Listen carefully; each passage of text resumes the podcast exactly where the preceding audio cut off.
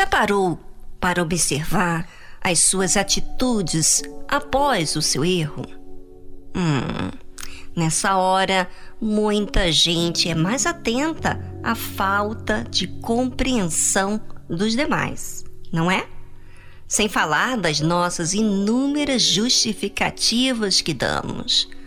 Primeiro a nós mesmos e depois aos demais. E não há ninguém sequer que me ouve neste momento que não esteja se identificando. E sabe por quê? Porque todos nós erramos, falhamos, pecamos. Se eu te perguntar agora mesmo, quando foi a última vez que você pecou? Certamente você vai me olhar com olhos bem regalados, pensando: pecou? Pecado? É, tem pessoa que nem imagina que peca. Sabe que é falho, mas dá tantos descontos a si mesmo, diz tantas justificativas, que acaba se convencendo e amenizando a culpa através dessa maneira. Quem não erra? Sabe aquela vozinha que diz: errar é humano? Pois é. É, eu já ouvi isso também. Que horror! Graças a Deus que já me libertei dessa voz da fé emotiva e passei a avaliar com mais frequência com a fé inteligente, que observa e questiona a si mesmo.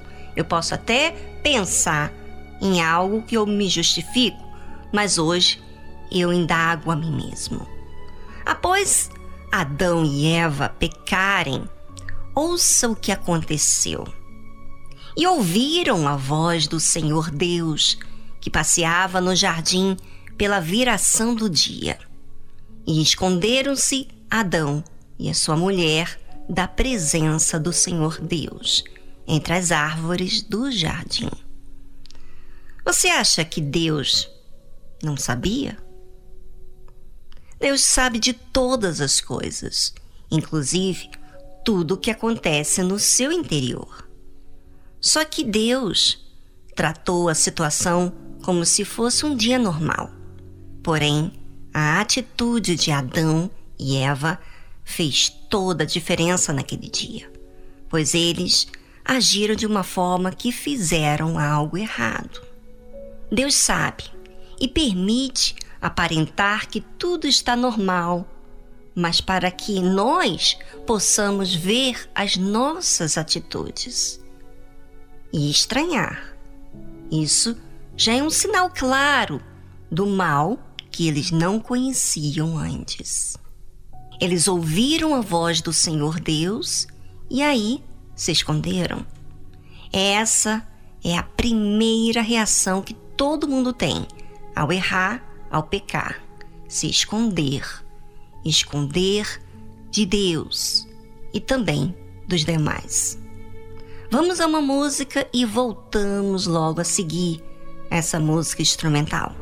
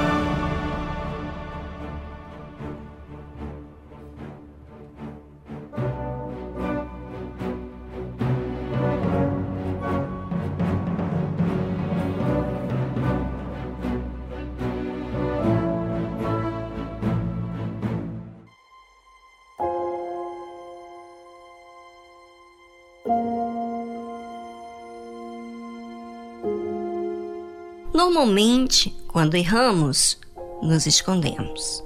Evitamos falar da situação que erramos porque mexe com nosso orgulho e vaidade. E chamou o Senhor Deus a Adão e disse-lhe: Onde estás? Por que Deus pergunta? Se ele já sabe o que aconteceu. Ele pergunta para que se possa assumir o erro. E a nossa resposta fala de outro sinal como que estamos lidando com o nosso erro. Se vamos ser sinceros ou vamos esconder. E ele disse: Ouvi a tua voz soar no jardim e temi, porque estava nu e escondi-me. Olha como os detalhes soam a nossa alma. O medo, a vergonha do mal que eles acabaram de conhecer. Agora, Adão estava como se revelando de forma sutil como ele estava, sem entrar em detalhes que ele havia cometido o pecado da desobediência. É bem interessante vocês observarem os sinais das atitudes, das suas atitudes, porque é por aí que você vai conhecendo sobre a sua alma com mais detalhe e como facilmente te corrompe. Por isso está aí a razão do porquê eu peço sempre vocês para se avaliarem, pensar a respeito das suas atitudes e buscar conferir quem realmente é. E quando você procura saber quem você é, você está se importando com a sua alma. E que se não há vigilância e correção, facilmente a emoção vai te seduzir que você está agindo certo. E eu gostaria que você, ouvinte, aprendesse a ficar sempre se observando. Claro que no início é muito difícil, porque você está mais acostumado a ver os outros como uma forma de defesa do que você olhar e atentar para si mesmo. Até porque e quando você olha para os outros e você vê as falhas dos demais, você se sente melhor consigo mesmo, com as suas falhas. E por isso, muitas pessoas acabam fugindo do silêncio, porque no silêncio vem a consciência. Então, para não ouvir a consciência, busca sempre algo para distrair e entreter. E eu digo para você: cuidado, cuidado com as suas distrações e os seus entretenimentos para você ficar fugindo de uma realidade que você está vivendo.